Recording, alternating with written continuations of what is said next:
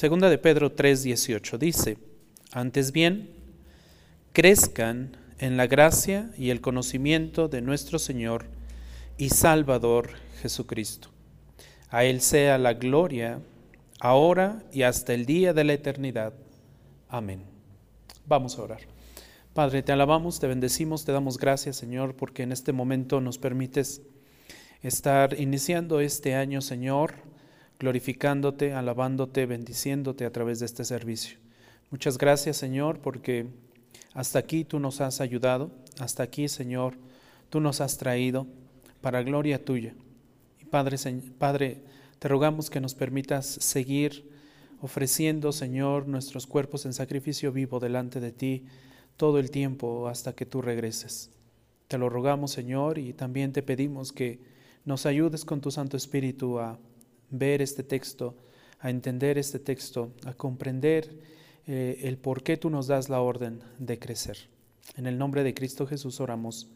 Amén. Antes bien crezcan, dice Pablo.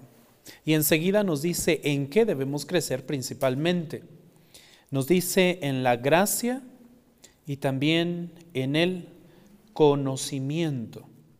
Es curioso que la palabra gracia aparezca primero antes que el conocimiento, porque la gracia viene por el conocimiento. Teóricamente tendría que aparecer primero el conocimiento y después la gracia. Sin embargo, el Señor tiene sus razones de por qué nos hace ver primero la gracia en este texto. Crezcan en la gracia y el conocimiento de una persona importante y la persona que debe ser la persona más importante en nuestra vida en todo momento, en todo tiempo. Y la menciona enseguida. Debemos crecer en la gracia y el conocimiento de quién? De nuestro Señor y de nuestro Salvador. ¿Quién es este Señor? ¿Quién es este Salvador? Jesucristo. Cristo, el Hijo de Dios.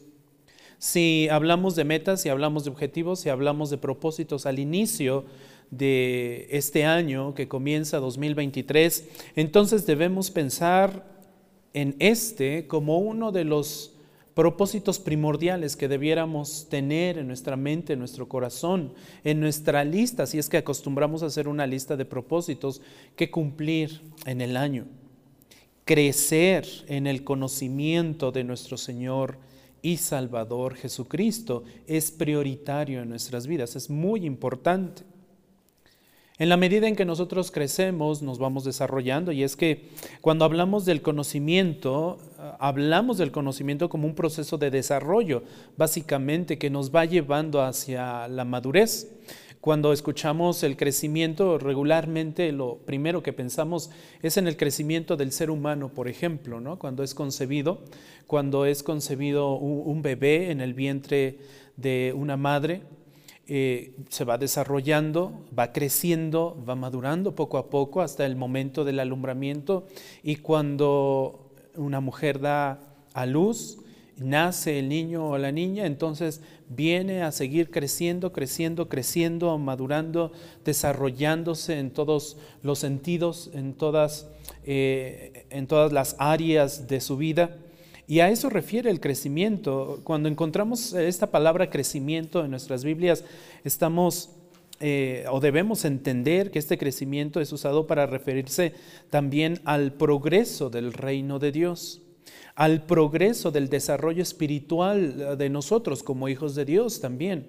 No solamente en nuestro crecimiento físico, sino en nuestro crecimiento espiritual también y por supuesto en un crecimiento corporal, llámese la iglesia.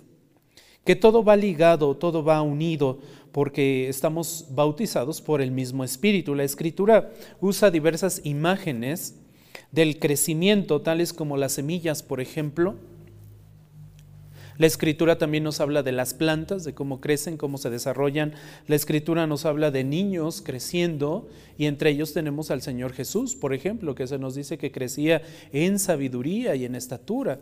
Tenemos también al apóstol Pablo también mencionándose cómo va creciendo en su desarrollo. Eh, para enfatizar todo esto, eh, el conocimiento, el crecimiento, eh, enfatiza la naturaleza dinámica eh, no estática, por supuesto, de la fe personal que cada uno de nosotros tiene. ¿En quién? En Cristo.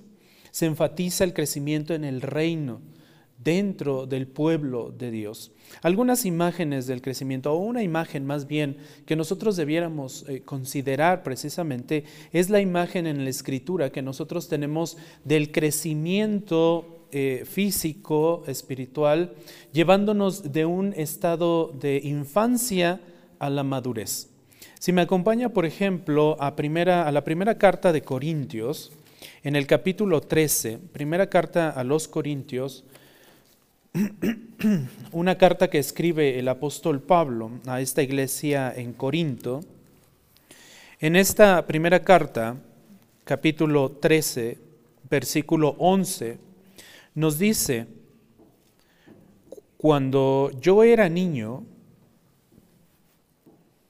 hablaba como niño, pero además no solamente hablaba como niño, dice Pablo, pensaba como niño. Hablaba y pensaba como niño, dice Pablo. Pero también dice, razonaba como niño. Y esta palabra razonar tiene que ver con el juzgar también. De hecho, otras traducciones lo, traducen así, juzgaba como niño. Por ejemplo, la Reina Valera 60, y esto implica un razonamiento, un esfuerzo mental un crecimiento mental, un desarrollo mental. Pero cuando llegué a ser hombre, dice Pablo, es decir, cuando crecí, dice Pablo, cuando llegué a ser adulto, y es aquí donde encontramos precisamente esta imagen de la infancia, de la niñez hacia la madurez. ¿No? Básicamente cuando nosotros nos desarrollamos o, pensamos en el concepto del desarrollo humano físico, hablamos de la infancia de un bebé, de la infancia, la niñez, la adolescencia, la pubertad, la adolescencia, la juventud, eh, la adultez, eh, la vejez, en fin, estas eh, etapas más amplias, generales, por las cuales todos pasamos, todos pasaremos si el Señor no viene antes. Eh, y Pablo utiliza esta imagen precisamente para hablarnos de probablemente el estado en el que nosotros estemos o para llevarnos a reflexionar a nosotros acerca del estado en el que estamos. Podríamos estar en una etapa de niñez, de juventud, eh, podríamos estar ya en una etapa madura eh, o creciendo continuamente, cuando nosotros hablamos en términos espirituales, esto no lo ilustra, porque Pablo dice claramente que él en algún momento de su vida fue niño, y no solamente niño físico, físicamente, sino niño espiritualmente. Por eso nos habla de este, este cambio en su pensamiento, este cambio en su razonamiento, este cambio en su forma de ver la vida, como dice aquí primero a los Corintios 13, 11. Cuando yo era niño hablaba como niño, me comportaba como niño, pensaba como niño pero razonaba como niño. Pero cuando llegué a ser hombre, cuando crecí, cuando llegué a ser adulto, dejé las cosas de niño. Dejé de hacer lo que estaba acostumbrado a hacer como niño y pensé ahora como adulto. Razoné y juzgué ahora como adulto. Es decir, llegué a la madurez, dice Pablo. Ahí mismo en esa carta, enseguida en el capítulo 14, versículo 20, Pablo también nos dice, hermanos, no sean niños. ¿Notan eso? Hermanos, no sean niños. Recuerden que utilizo mi texto base, la Nueva Biblia de las Américas. Tal vez si tiene la Reina Valera 60 encuentre unas palabras un tanto diferentes, pero la idea es la misma. Pablo nos está diciendo a todos y cada uno de nosotros, hermanos, no sean niños en la manera de qué? De pensar. Es decir, cambien, maduren, crezcan, desarrollense. Sean niños, dice, más bien, dice Pablo, sean niños en la malicia. Eh, otra versión de la Biblia dice, sean inocentes en la malicia pero en la manera de pensar, en la manera de comprender, en la manera de ver las cosas, en la visión amplia que deben de tener, en su espectro de conocimiento, dice Pablo, sean maduros. Vean más allá de lo que sus ojos pueden llegar a ver. A eso se refiere Pablo. Piensen diferente, crezcan. Esto es responsabilidad eh, de cada uno de nosotros como hijos de Dios. Debemos crecer, crecer, crecer, aprender continuamente, desarrollarnos continuamente, así como nuestro cuerpo físico se va desarrollando día tras día. En Hebreos capítulo 5, versículos 12 al 14, si me acompaña ahí con su Biblia. Hebreos 5, versículos 12 al 14. También encontramos esta enseñanza. Bueno, antes de ir a Hebreos, perdón, vamos primero a primero a los Corintios, ahí mismo en donde estábamos, primero a los Corintios 3, versículos 1 y 2. Me parece también importante ver este, este versículo, que leamos estos dos versículos. Primero a los Corintios 3, 1 y 2. Noten lo que dice Pablo, nos sigue hablando Pablo en esta carta. Y nos dice, así que yo, hermanos, no pude hablarles como a espirituales. Está hablando Pablo a la iglesia y les está diciendo, hermanos, cuando yo fui a ustedes, cuando yo estuve con ustedes, o al estarles escribiendo, no pude hablarles como a espirituales, es decir, como a personas espirituales, es decir, también como a personas que tuvieran el Espíritu de Dios o en palabras un poco más simples, no pude hablarles como a personas maduras, espiritualmente hablando. Tuve una limitante, dice Pablo. Y enseguida, después de la coma, dice, más bien les hablé como a carnales. ¿Notan esa palabra? Tuve que hablarles como a carnales, como a personas de este mundo como a personas que no han conocido a Dios, como a simples pecadores. Pablo tuvo que bajar su lenguaje, le está diciendo a la iglesia de Corinto. Tuve que, tuve que bajar mi lenguaje, tuve que bajar mi enseñanza. El nivel de, mi enseñanza tuvo que ser menor porque ustedes todavía no estaban preparados para recibir las cosas espirituales. Noten, así que yo, hermanos, no pude hablarles como a espirituales, sino como a carnales, como a qué? Como a niños en Cristo. Creo que esto nos da un panorama de por qué la iglesia de Corinto fue una iglesia problemática. Todavía eran niños. La iglesia de Corinto fue una iglesia eh, que sufrió mucho. Se vivieron cosas um, terribles en esta iglesia en Corinto. Se vivían cosas muy eh, desanimaba realmente. Al, momento de, leer estas cartas podríamos llegar a un desánimo y decir, no, qué, horror de iglesia. Pero uno de los factores determinantes para, es, para que eso sucediera así o eso pasara así era precisamente porque eran niños espirituales. No se habían esforzado por crecer. No se habían esforzado por entender más, por ver más allá. Y Pablo les dice, tuve que hablarles como a carnales, como a niños en Cristo. Es decir, como a niños en la vida cristiana, como a personas que apenas empiezan a gatear en la vida cristiana, como a personas que apenas se les ha hablado del Evangelio y a ese nivel tuve que hablarles. Y noten lo que dice el versículo 2, les di a beber qué? Leche. Cuando nace un niño, ¿qué se le da de comer? Leche, ¿verdad? No le podríamos dar alimento sólido. Un bistec, imagínense darle un bistec a un... ¿Qué, pasaría con ese niño? Vamos dándole leche primero, ¿no? Y tal vez más adelante papilla. Y vamos dándole poco a poco alimento más sólido. De la misma forma pasa con la iglesia. De la misma forma las iglesias se van desarrollando. Nosotros nos vamos, eh, eh, nos vamos desarrollando así. Dice Pablo, les di a beber leche, es decir, las enseñanzas que yo les di eran enseñanzas sencillas, tenían que ser enseñanzas sencillas, que pudieran comprender con un lenguaje eh, simple. las verdades, los principios, todo lo que yo tenía para ofrecerles, dice Pablo, se los tuve que dar bien digerido. Y enseguida dice, no alimento sólido, es decir, no cosas difíciles, no doctrinas pesadas. A veces, no sé si lo han notado, pero a veces es difícil comprender ciertas doctrinas. Y lo acaba de decir eh, Pedro, hace rato leíamos la segunda carta de Pedro eh, en el capítulo 3 y habla precisamente Pedro de esas cosas difíciles que, que Pablo escribe en segunda de Pedro capítulo 3, versículo, versículo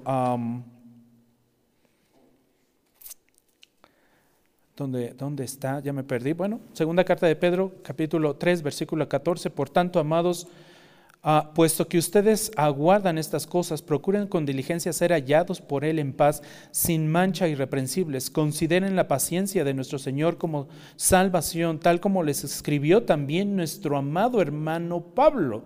Estoy en el versículo 15. Noten, según la sabiduría que le fue dada, versículo 16, asimismo, en todas sus cartas habla en ellas de esto, en las cuales hay algunas cosas difíciles de qué? De entender. Entonces, la Biblia tiene cosas difíciles. Y es precisamente de lo que nos está hablando Pablo acá en esta primera carta a los Corintios, capítulo 3, versículo 2. No les pude dar alimento sólido, porque todavía, dice Pablo, no podían recibirlo. Apenas estaban creciendo apenas estaban empezándose a desarrollar, apenas habían creído en Cristo. Necesitaban crecer. En verdad, ni aún ahora pueden, termina todavía rematando Pablo en este versículo de 1 Corintios 3, todavía les dice, y en verdad, y de hecho, así les dice Pablo, de hecho, es el momento que aún no pueden comprender estas cosas. Y nos lo recuerda más adelante Pedro cuando nos dice, esas cosas que Pablo escribió eran cosas difíciles, pesadas, eso era alimento sólido. Pero esto, lejos de que lo tomemos como un alimentante, más bien lo deberíamos tomar como un motivante, porque, porque, porque por eso Pablo, perdón, Pedro nos llama y nos ah, ordena crecer en la gracia y crecer en el conocimiento. Es nuestra responsabilidad en todo tiempo, en todo momento. En su primera carta, Pedro también nos dice, deseen. Y este verbo desear tiene que ver con ansias. ¿Ustedes han oído a un bebé cuando pide su leche, cuando tiene hambre? ¿Qué hace ese bebé? Llora, grita, ¿cierto? Bueno, llora tremendamente. A eso refiere este verbo desear. Cuando eh, en primera de Pedro 2.2 leemos, deseen como niños recién nacidos, Pablo, eh, perdón, Pedro está diciéndonos, iglesia, llora, pide a gritos tu mamila, pide a gritos con ansias, pidan a gritos, es, es el concepto en el original, es el sentido original de este verbo desear, pedir a gritos, tal como los bebés lo hacen. La iglesia debe exigir que se le enseñe.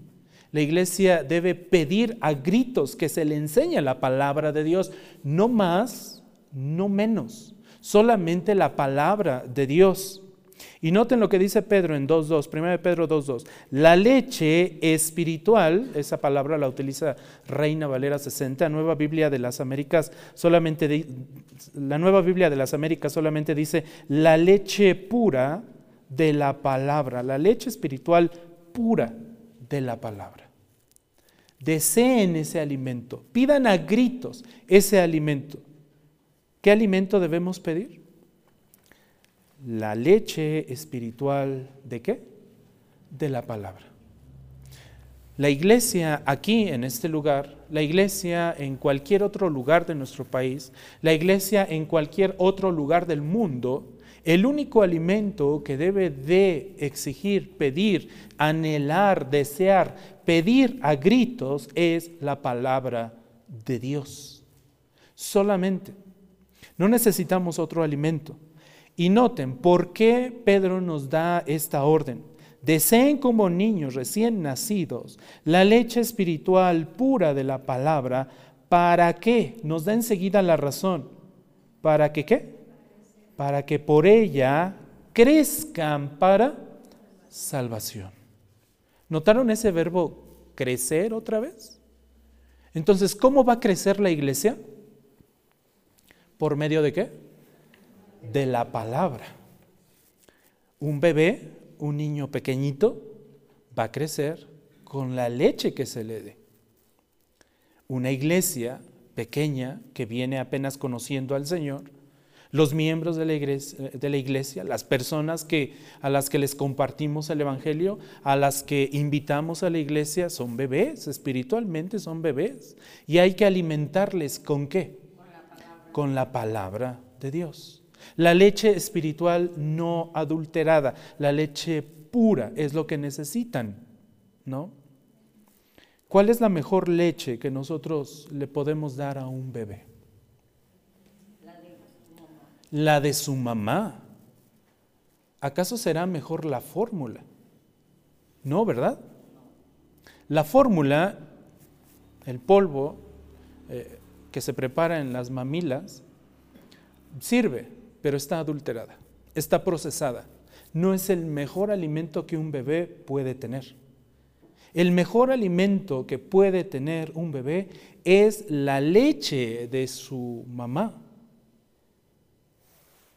De la misma forma, las personas a las que les compartimos el Evangelio no necesitan fórmula, necesitan la leche, pero la leche pura, la leche sin adulterar, la, leche espiritual sin adulterar, para que pueda crecer.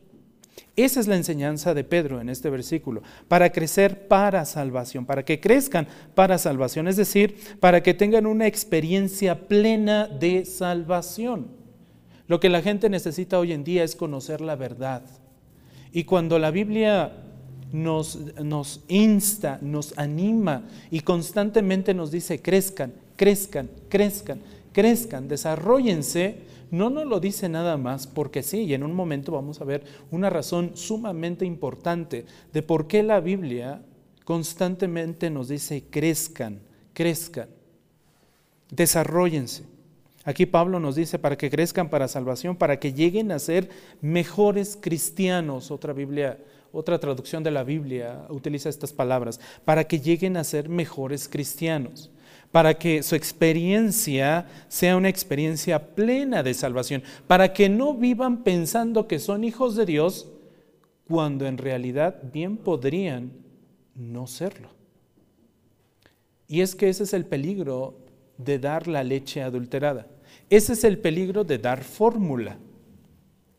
Ese es el peligro. Cuando cambiamos la leche pura, espiritual, cuando permitimos que esa leche se, se, contamine y se procese antes de darla a un bebé espiritual, entonces hay ese riesgo. Que esa persona llegue a creer que realmente es hijo de Dios o hija de Dios y más adelante se dé cuenta de que no lo es.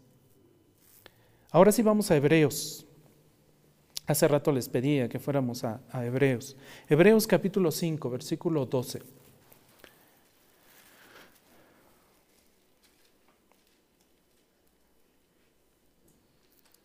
Cuando el escritor a los hebreos les escribe, eh, en el capítulo 5, versículo 12, les dice algo importante, noten, pues aunque ya debieran ser que maestros, otra vez, noten esto, otra vez tienen necesidad. ¿Tienen qué? Necesidad, están necesitados de, ocupan, tienen necesidad de que alguien les qué? Les enseñe qué?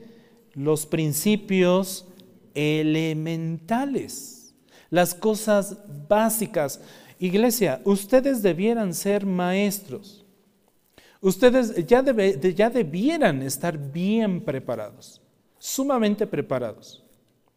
Y sin embargo, dice el escritor a los hebreos, aún tienen necesidad.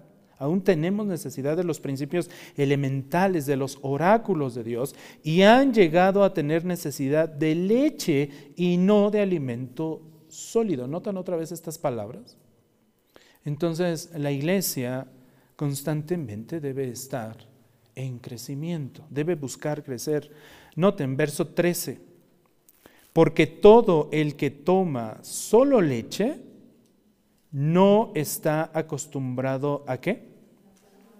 A la palabra de justicia, porque es niño. Es decir, como iglesia no debemos pretender en ningún momento siempre quedarnos con las cosas básicas. La iglesia de Cristo debe buscar crecer, crecer, crecer. ¿Es difícil? Sí. ¿Es cansado? Sí. ¿Requiere esfuerzo? Claro que sí. Como cualquier otra cosa en esta vida. ¿Nos podríamos llegar a cansar? Por supuesto que sí. Pero solamente a través de ese esfuerzo es que llegaremos a madurar.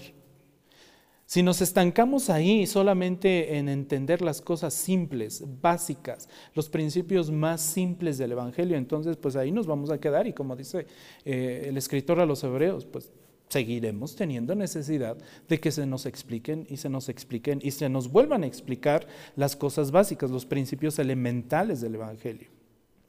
Pero el alimento, versículo 14, pero el alimento sólido es para quienes? Para los adultos, los cuales por la práctica tienen los sentidos ¿qué?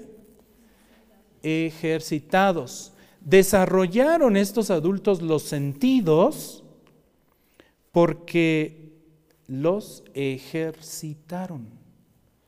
Cuando hacemos ejercicio, ¿qué hacemos? Ejercitar nuestros músculos, ¿no? Si queremos desarrollar el músculo, hacemos repeticiones de ciertos ejercicios. Si queremos que nuestro eh, corazón aguante eh, un poco más en cuestiones cardíacas, pues lo que hacemos es constantemente ir eh, avanzando en el grado de esfuerzo que al que llevamos nuestro corazón el escritor a los hebreos está diciendo, el alimento sólido es para los adultos, los cuales por la práctica, y cuando dice aquí por la práctica es una práctica constante, por la práctica constante tienen los sentidos que ejercitados. En, en un lenguaje común podríamos decir, ya tienen colmillo. Hay personas que han madurado, hay personas que se han desarrollado, hay personas que han practicado, hay personas que han ejercitado sus sentidos y han desarrollado colmillo. ¿Han escuchado esa expresión, verdad? A esa persona ya, ya tiene colmillo, ya tiene experiencia. A esa persona ya no es tan fácil eh, voltearle la tortilla, por decirlo así. Esa persona sabe a qué me estoy refiriendo. Esa persona sabe qué implica lo que está escuchando. ¿Por qué? Porque ejercitamos, porque practicamos. Es como cuando nosotros, ah, seguramente, digo, a mí me pasó, tal vez a usted también, o tal vez no, pero en un inicio, cuando era niño, a mí me costaba leer la Biblia, mis hermanos pero me costaba. Así de que leía una o dos palabras y me quedaba dormido, aún sentado. Alguien dijo por ahí que la mejor medicina y la mejor terapia para quedarse dormido en las noches es leer tu Biblia.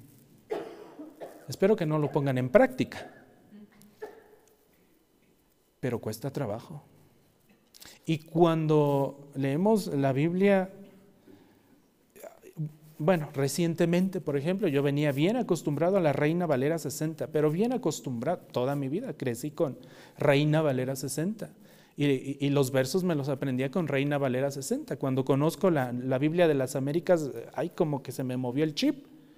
Y cuando vino la nueva Biblia de las Américas, más se me movió el chip.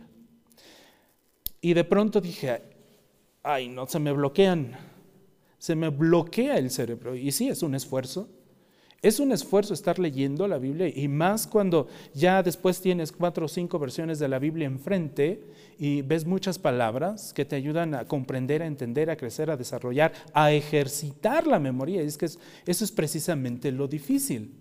Ejercitar nuestra mente, ejercitar nuestra, eh, nuestra mente, nuestros sentidos, nuestra vista, nuestro oído incluso, para poder conjuntar, combinar, en este caso de las, de las versiones de la Biblia, eh, el vocabulario y poder entender un poco más. Y cuando ya se desarrolla, que cuesta trabajo, por supuesto, a mí me sigue costando trabajo y ahora que estoy tratando ya de leer otras versiones, eh, me cuesta trabajo y sí es un esfuerzo mental terrible. Cansa, por supuesto, como cualquier actividad mental, cansa. Pero el escritor a los hebreos nos dice, practíquenlo esfuércense por practicarlo. ¿Van a desarrollar sus sentidos? Sí, dice Hebreos. Y noten para qué es necesario que, que se desarrollen. Verso 14. ¿Tienen los sentidos ejercitados para qué? Para discernir. ¿Qué es el discernimiento? El entender, el comprender la sabiduría de Dios. Cuando nosotros practicamos y ejercitamos los, los sentidos, vamos a lograr discernir entre el bien y qué más? Y el mal. Y es que este es el punto crucial al que nosotros debemos llegar. Ese es el por qué la iglesia debe desarrollarse constantemente.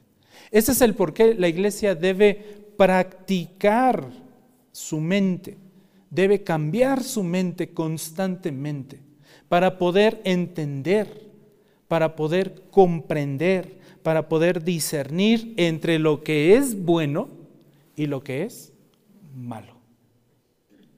Eso es vital hoy en día, mis hermanos. Es vital. ¿Esto lo vamos a hacer solos? No. ¿Esto lo vamos a hacer solos? No. El Señor nos ha dado medios por los cuales nosotros podamos, podemos lograr esto. Porque si es una tarea difícil, no les voy a decir que es fácil. Para empezar, empezar a leer la Biblia es difícil.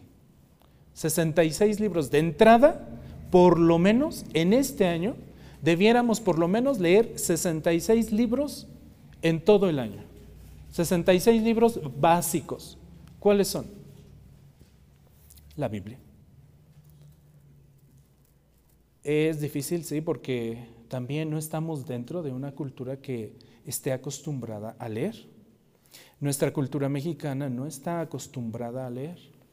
Mientras que en otros países, especialmente en Europa, se leen entre 40, 60, a veces 70 o los hombres exitosos de este mundo y empresarios de alto nivel se leen mínimo, mínimo, mínimo 60 libros al año, y no estoy hablando de la Biblia, sino libros de el área que ellos tienen, mientras que esos hombres exitosos leen esos, esos libros, e, en México se calcula que dos o tres libros se leen promedio por persona, dos o tres libros al año por persona se leen. Wow, ¿qué, porcentaje tan más bajo tenemos? ¿Es difícil? Sí. Cuando se trata de la Biblia, mucho más difícil, pero es necesario que lo hagamos, que practiquemos, que ejercitemos nuestros sentidos para que podamos discernir. Acompáñenme a Efesios, por favor. Efesios capítulo 4, versículos 11 al 15. La carta a los Efesios también fue escrita por Pablo. Y en esta carta a la iglesia de Éfeso, Pablo les dice en el capítulo 4, versículo 11, ¿están conmigo? Noten lo que, le, lo que le dice Pablo a la iglesia en Éfeso. Él, hablando de Dios, hablando de Cristo, hablando de Jesús, dio a algunos, es decir, les dio el don a algunos, les dio la capacidad a algunos, les encargó a algunos el ser, ¿qué? Apóstoles, a otros, profetas o predicadores, a otros, evangelistas, a otros pastores y maestros, a fin, y aquí está el por qué Dios dotó a estos hombres especiales con este don especial o con estos dones especiales, hay un fin, hay un propósito, hay un objetivo, a fin de qué? De perfeccionar o de capacitar a los santos o de que enseñaran a los santos, de que prepararan a los santos para la obra de qué? Del ministerio. Y noten enseguida, para la edificación ¿De qué? Del cuerpo de Cristo. ¿Notaron esas dos palabras importantes? Para capacitar y para edificar. ¿Qué implica capacitar y qué implica edificar? Enseñar. Implica enseñar, implica crecer, para que crezcan, para que se desarrollen, para que el cuerpo de Cristo vaya creciendo. Versículo 13. ¿Hasta dónde debe crecer el cuerpo de Cristo? Hasta que todos lleguemos a la unidad de qué? De la fe y del pleno conocimiento del Hijo de, de Dios. Hasta que todos lleguemos al pleno qué? Conocimiento. Alguien dijo por ahí, un gran amigo de la antigüedad, dijo, yo solamente sé que no sé nada. Curiosamente nos pasa eso entre, entre más leemos, leemos, leemos y aprendemos y aprendemos y nos desarrollamos y nos desarrollamos y, investigamos, investigamos, de pronto llegamos al punto en decir, ya, ya, ya, ya, hasta aquí. De plano, creo que yo ya no sé nada. Es tan difícil todo esto. Y entre más aprendo, más me doy cuenta de lo terriblemente ignorante que soy. ¿Les ha pasado? Nos pasa. Hasta que todos lleguemos a la unidad de la fe y al pleno conocimiento del Hijo de Dios, a la condición de un hombre que maduro. Un hombre maduro, totalmente desarrollado, a la medida de la estatura de la plenitud de Cristo. Y noten lo que dice en el verso 14. Entonces, cuando lleguemos, ese entonces implica que, entonces, cuando lleguemos a la estatura de la plenitud de Cristo, ya no seremos qué? Niños, sacudidos por las olas y llevados de aquí para allá por todo viento de doctrina, por la astucia de los hombres, por las artimañas engañosas del error. ¿Notan eso? Eso es sumamente importante porque entonces se reafirma lo que acabamos de ver eh, eh, en Hebreos. Recuerdan que Hebreos nos dice, tienes que crecer, tienes que desarrollar tus sentidos para que puedas discernir entre qué? Entre el bien y el mal, entre lo que es bueno y lo que es malo. Y aquí Pablo a la iglesia de Éfeso le dice, para que ya no seas niño y para que no te dejes llevar por la mentira de hombres astutos que te van a decir una mentira como si fuera una verdad. ¿Recuerdan quién fue astuto al inicio de la palabra de Dios? La serpiente, ¿verdad? Dice Génesis capítulo 3. ¿Y la serpiente era qué? Astuta. Ojo, porque aquí Pablo le está advirtiendo a la iglesia, iglesia, cuidado vienen tiempos difíciles y especialmente, y, Jesús también nos lo anunció en, Mateo 24 cuando, cuando se le preguntan acerca de las últimas señales o de las señales que habría antes de la segunda venida, Jesús les dice, tengan cuidado, porque en los últimos días van a haber falsos cristos, van a haber falsos maestros que les van a decir errores, mentiras, y ustedes lo van a creer como una verdad. Por eso dice Pablo a la iglesia de Éfeso, para que no eh, ya no seremos niños sacudidos por las olas, llevados de aquí para allá por todo viento de doctrina. Eso, ese, ese viento de doctrina, más bien sacudidos por nuevas enseñanzas. Necesitamos estar, necesitamos estar alerta como iglesia constantemente alerta de lo que estamos escuchando. Hace rato mencionábamos, necesitamos una persona, necesita la leche espiritual, ¿qué? No adulterada. La iglesia lo que necesita para este nuevo año que está comenzando es la leche espiritual no adulterada. Es lo que necesitamos. No necesitamos más. Necesitamos solamente la palabra de Dios para poder crecer. Y noten, verso 15, más bien, al hablar la verdad en amor, creceremos en todos los aspectos. Esa, e, esa palabra o esas palabras, los aspectos, no vienen en Reina Valera 60. Reina Valera 60 dice, creceremos en todo. Pero ahí bien podríamos agregar estas dos palabras que tiene Nueva Biblia de las Américas. Creceremos en todos los aspectos de nuestra vida, en todas las áreas de nuestra vida. Creceremos en aquel que es la cabeza. ¿La cabeza de qué? en aquel quien es Jesús. Y Él es la cabeza. ¿La cabeza de qué? De la iglesia.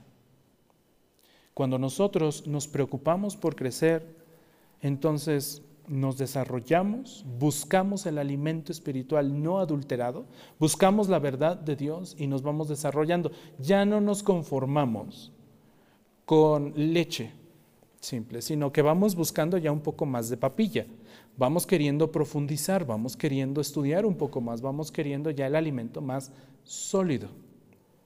No sé si a usted le ha pasado con ciertos predicadores, pero a mí, eh, recordando ahorita, a mí me pasó cuando empecé a escuchar la sana doctrina, cuando empecé a escuchar eh, el alimento sólido, sí fue un shock para mí. Porque, por ejemplo, conocen a Luis Contreras, seguramente han escuchado al pastor Luis Contreras.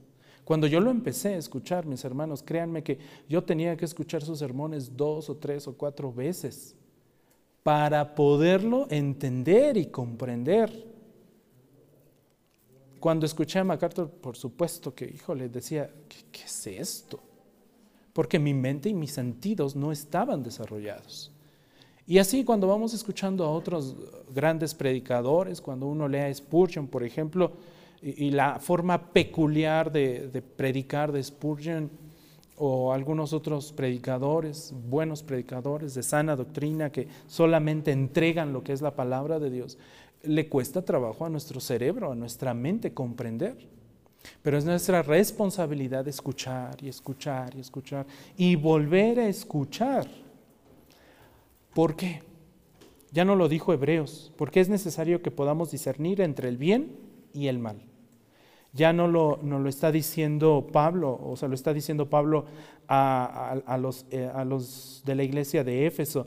Va a llegar el momento en que vamos a tener a hombres rodeándonos con muchas mentiras que nos van a hacer creer esas mentiras como si fueran verdad.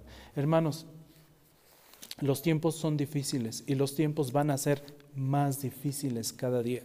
Y es que por eso Pedro escribe su segunda carta. Si usted lee el segundo capítulo de Pedro, si, me acompaña a Pedro una vez más, segunda carta de Pedro, segunda carta de Pedro, en el capítulo 2.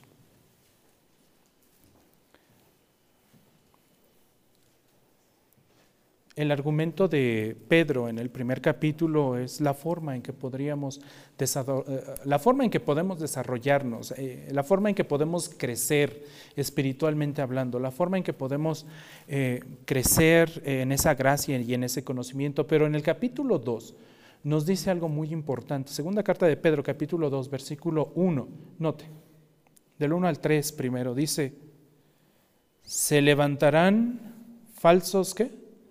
profetas, falsos maestros, falsos pastores, falsos hombres. ¿Entre qué? Entre el pueblo. Así como habrá también falsos maestros entre quienes? Entre ustedes. Ahora, eso es muy importante, mis hermanos. Muy importante. Porque quiero que tenga y que guarde esto en su corazón. los falsos maestros, los falsos profetas que son mencionados aquí en la segunda carta de Pedro, no solamente van a venir de afuera, no solamente van a venir de afuera. Los falsos profetas y los falsos maestros van a surgir, del medio de nosotros. Es lo que está diciendo Pedro. Así como habrá también falsos maestros entre ustedes, los cuales encubiertamente introducirán, ¿qué? Herejías destructoras, negando incluso al Señor que los compró, es decir, los redimió, los salvó, trayendo sobre sí una destrucción repentina. Versículo 2, muchos seguirán su sensualidad Ustedes recuerdan que cuando Satanás tentó a Eva en el huerto del Edén, la enamoró con su lenguaje.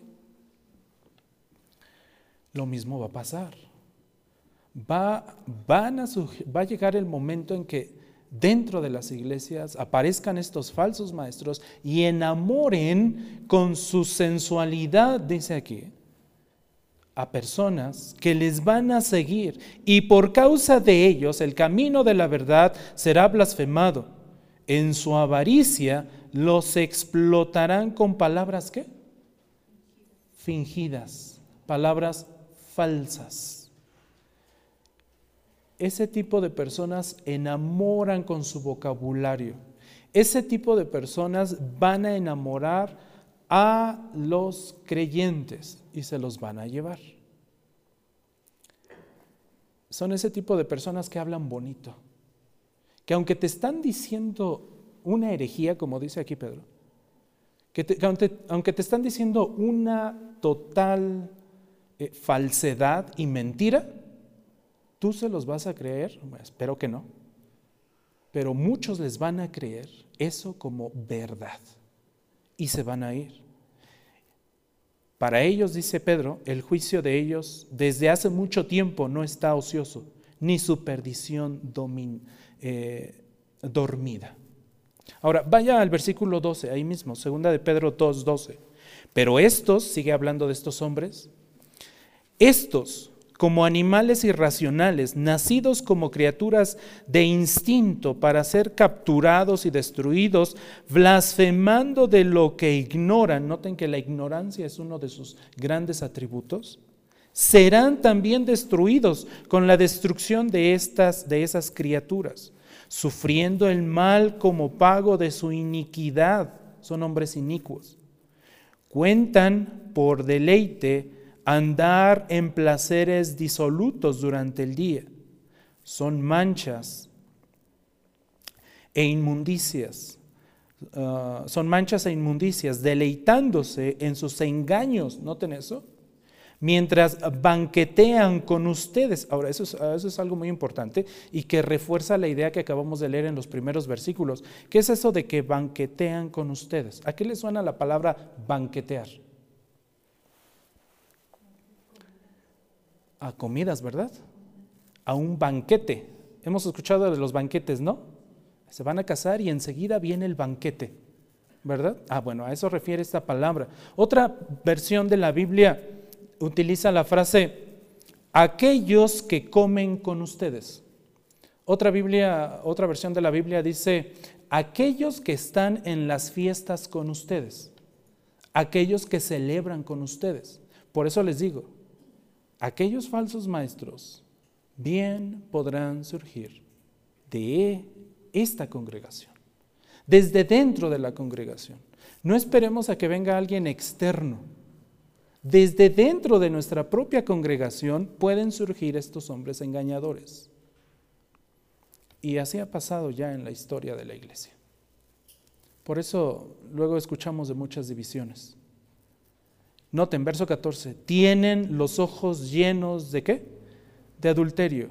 Nunca cesan de pecar. Seducen a las almas inestables. ¿Quiénes son estas almas inestables? Las almas que no se preocuparon por el alimento sólido. Las almas que no se preocuparon por crecer y desarrollarse las almas que se conformaron con la leche, las almas que se conformaron con la fórmula y que no, y que no buscaron el calostro, se llama, ¿verdad? La primera leche de la mamá, el calostro. Esas almas inestables, las que no se preocuparon por estudiar, por desarrollarse, por practicar, como dice Hebreos, esas almas que no se preocuparon por ejercitar los sentidos para discernir entre, entre, lo que es bueno y es malo, son estas almas inestables que van a seguir a estos falsos maestros. Tienen un corazón ejercitado en la avaricia. ¿Son hijos de qué? De maldición. ¿Ven por qué es tan importante que la iglesia crezca? Nosotros como iglesia estamos orando constantemente para crecer. No, nuestro enfoque hoy no es crecer en número, porque eso se va a dar de forma natural una vez que crezcamos espiritualmente. Y de eso tenemos ejemplos al por mayor en el libro de los Hechos. Cuando usted lea el libro de los Hechos, en todo su contexto, va a encontrar varios versículos, sobre todo al inicio, de cómo la iglesia iba creciendo y creciendo y creciendo y creciendo, y el Señor añadía a su iglesia a todos aquellos que habrían de ser salvos. Y venían por miles, dice la Escritura, por miles. Hoy nuestra prioridad en nuestra iglesia no es crecer en número. Nuestra prioridad como iglesia es crecer espiritualmente. Lo demás lo dará el Señor. Por eso debemos crecer. Por eso eh, Pedro inicia su carta también diciendo esto. Noten ahí, segunda de Pedro 1, 2. Gracia y paz les sean multiplicadas. A ustedes, ¿en qué? En el conocimiento de Dios.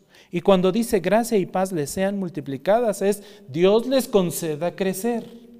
Dios les conceda desarrollarse a ustedes en el conocimiento de Él y de Jesús nuestro Señor. Es curioso que Pedro abra su carta de esta forma. En medio de su carta nos mencione todo lo que harán estos falsos maestros y estos falsos profetas que van a surgir desde las filas de nuestra iglesia en algún momento. Y que si no estamos preparados, nos vamos a ir con ellos. Nos van a engañar.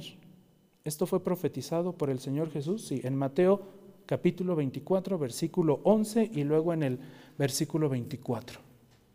Estas son señales de los últimos tiempos. Antes de que antes de que nuestro Señor Jesús venga por su iglesia, esto tiene que pasar. Les aseguro que esto va a pasar. Y no porque yo lo diga, sino porque lo dijo nuestro Señor Jesús.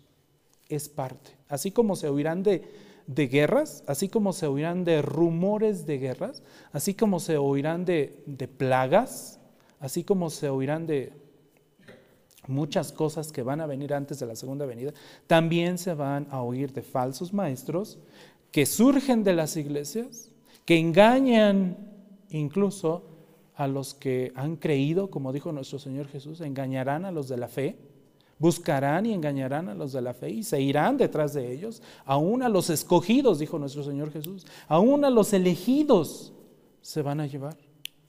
Por eso es muy importante lo que nos dice Pedro.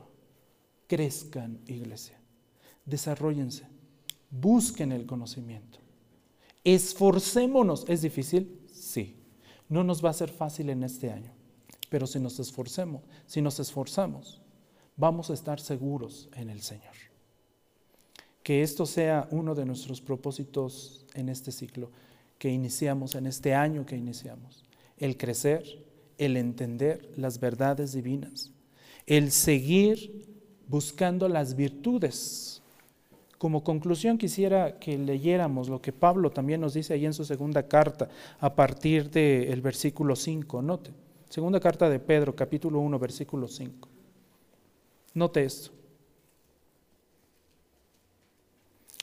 Por esta razón, también, obrando con toda diligencia, y noten esa palabra, subrayenla, si pueden, ahí en sus Biblias subrayen esa palabra. Con toda diligencia, la diligencia implica esfuerzo. La diligencia implica tiempo. La diligencia implica que nos esforcemos y que dejemos a un lado otras cosas y le demos prioridad a esto. Por esta razón también, obrando con toda diligencia, noten esto, añadan a su fe virtud. Y a la virtud añadan qué? Conocimiento. Y ya que tengan el conocimiento, añadan dominio propio. Y cuando tengan el dominio propio, añadan perseverancia. O también dice paciencia en otras versiones, ¿verdad? Y cuando tengan la perseverancia o la paciencia, añadan piedad. Y cuando tengan la piedad, añadan fraternidad. Y a la fraternidad, ¿qué tenemos que añadirle? Amor. Todas estas son virtudes bien interesantes que en algún momento espero que el Señor nos, nos eh, conceda estudiarlas una por una, porque si se dan cuenta, esto es lo que un teólogo llama un desarrollo gradual. Y espero que en algún momento lo estudiemos, cada una de estas virtudes. Y noten lo que dice el versículo 8. Pues estas virtudes, o estas cosas, como dice Reina Valera 60, pero me gusta más que Nueva Biblia de las Américas añada esta palabra, pues estas virtudes, al estar en ustedes y al abundar, no los dejarán ociosos ni estériles en el verdadero conocimiento de nuestro Señor Jesucristo, porque el que carece de estas virtudes, ¿cómo es? Ciego. ¿Cómo es su visión? Corta o corto de vista, habiendo olvidado la purificación de sus pecados pasados. Así que hermanos, sean cada vez, noten otra vez lo que dice, sean hermanos cada vez más diligentes Esfuércense cada día para hacer firme su llamado y elección de parte de Dios, porque mientras hagan estas cosas, nunca qué? Caerán. Nunca caerán, nunca perecerán. Estarán firmes, estarán bien firmes, bien parados en Cristo. Por eso debemos esforzarnos. Los tiempos son difíciles y vienen tiempos aún más difíciles. Vamos a orar. Padre, te alabamos, te bendecimos y te damos gracias. Ah, Padre Santo, ayúdanos, Señor, con tu palabra a crecer. Bien dice, Señor, en, en el Evangelio de Juan que, que tú nos puedes santificar en tu verdad. Y eso es lo que hoy oramos, Señor. Que nos santifiques en tu verdad, porque tu palabra es la verdad. La única verdad, Señor, que nos librará de todo engaño. La única verdad que nos librará de toda mentira. La única verdad que nos hará crecer y desarrollarnos y que cuando aparezcan estos cuando aparezcan estos hombres inicuos, estos hombres llenos de mentira, estos hombres llenos de avaricia, llenos de pecado, porque como dice tu palabra, no dejan de pecar, siempre están pecando y quieren llevarse a muchos más con ellos al infierno porque su condenación ya está determinada. Te rogamos, Señor, que nos ayudes a desarrollarnos, a no conformarnos con la leche espiritual, perdón, a no conformarnos, Señor, con una leche adulterada, sino buscar siempre la leche espiritual no adulterada. Te rogamos, Señor, también que nos ayudes a ir creciendo y a ir alimentándonos alimentándonos de alimento sólido proveniente de tu sabiduría, proveniente, Señor, de tu palabra. Ayúdanos a ejercitar, Señor, a practicar estas verdades, a entender estas verdades, a ejercitar, como dice el escritor a los hebreos, a ejercitar nuestros sentidos para que siempre podamos discernir entre lo que es bueno y es malo, entre el bien y el mal. Te lo rogamos, Señor, en el nombre de Cristo Jesús. Amén.